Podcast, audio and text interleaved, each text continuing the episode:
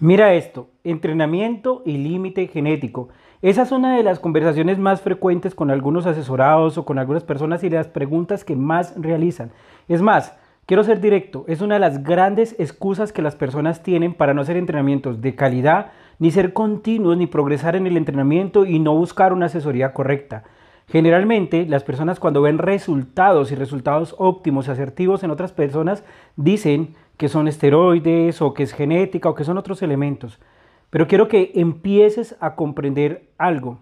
Antes se pensaba que solamente habían atletas de élite que podían tener buen físico dado por la cantidad de sustancias que consumían y que otros no tenían buen físico porque tenían una gran limitante genética. Quiero que te saques eso de tu cabeza y empiezas a comprender que así como esos términos se usaban antes, igual antes se creía que la Tierra era plana y ya se sabe total y completamente que es redonda, bueno, o por lo menos ese es el contexto, eh, quiero que empieces tú a comprender que todos esos mitos de la limitante genética, que realmente si hay un límite genético, pero que no es como tú lo piensas, antes de que tú llegues al límite genético han pasado muchos años de entrenamiento y aparte de muchos años de entrenamiento tiene que haber pasado también métodos, sistemas, entrenadores, conocimiento, estudios, aprendizajes y muchísimos errores. No es tan fácil que llegues al límite genético. Más fácil se llega al límite de conocimiento, más fácil se llega al límite de disciplina, de autodisciplina y de esfuerzo.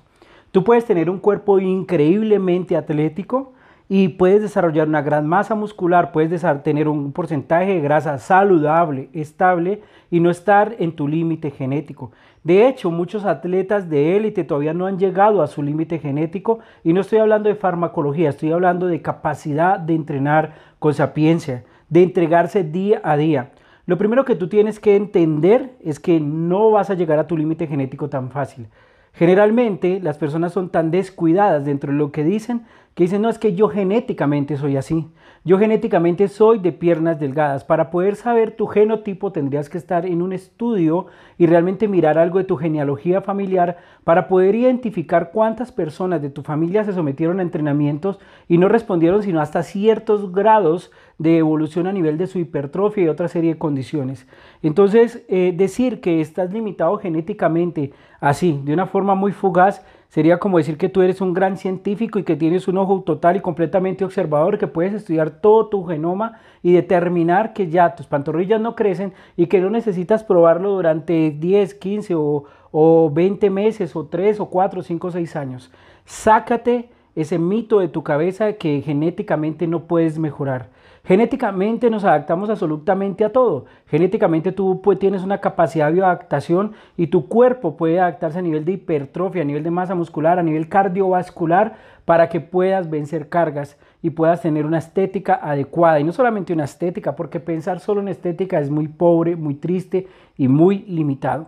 Empieza a pensar en salud y que la consecuencia de entrenar muy bien sea la hipertrofia que realmente vas ganando día a día. Entonces, límite genético no, límite de conocimiento, la ansiedad te coloca en los límites, entonces por eso no piensas que debes entrenar 5, 6, 7, 8 años.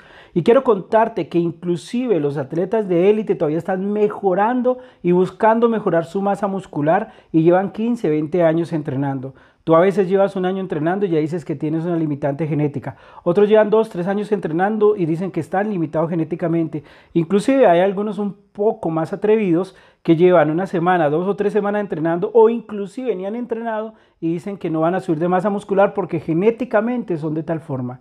Si ustedes observan y miran algunas biografías, de, algunos competidores y de algunas personas a nivel mundial que tienen unos grandes físicos eran supremamente delgados y otros supremamente gordos.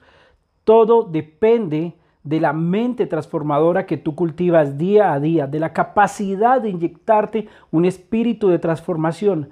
Pero tristemente es más fácil pensar en los mitos que arrojan al aire que tú no te preguntas si es verdad o no. Lógicamente, tú escuchas que es que genéticamente estamos limitados y cuando te estás cansando, cuando te estás fatigando, cuando ves que tienes que ir al gimnasio todos los días, que tienes que pasar por dolor, que tienes que pasar por fatiga, que tienes que pasar por cansancio, que tienes que pasar por autodisciplina, que tienes que madrugar, que tienes que organizar tu tiempo, pues más fácilmente para las personas que empiezan los proyectos y los dejan tirados a medias, después de unos meses de todos estos elementos que tienen que organizar, dicen es que genéticamente no puedo mejorar, genéticamente soy delgado, genéticamente estoy condicionado.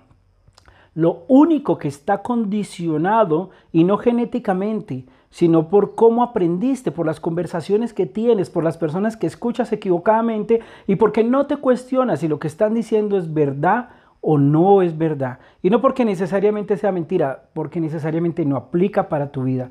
Cuestiónate cada mito que tengas en tu vida, cada una de esas afirmaciones que tú haces. A mis atletas, a mis entrenandos, a mis asesorados, siempre los llevo a pensar de una forma transformadora. Y eso no se hace metiéndole kilos y kilos y más kilos al entrenamiento. Se hace siendo disciplinado, cada día aprendiendo a entrenar mejor y sintiendo que cada día tus entrenamientos tienen que ser mejor. No cambiar la rutina, cambiar la forma en que te relacionas con el mismo ejercicio. Hoy hago sentadilla y la vuelvo a hacer, por ejemplo, el jueves o la vuelvo a hacer eh, dos, tres, cuatro días después. Ese otro día después que la hago va a ser mejor. Mejor en la contracción, mejor en la calidad de, de respiración, mejor en el movimiento, mejor un poco en el peso que le coloco, mejor en la técnica, pero tengo que empezar a mejorar, avanzar y progresar porque sí se puede. Así que quiero que empieces a eliminar esos tabús, esos mitos, y te lo voy a repetir muchísimas, muchísimas veces, de creer que es la genética lo que te tiene limitado.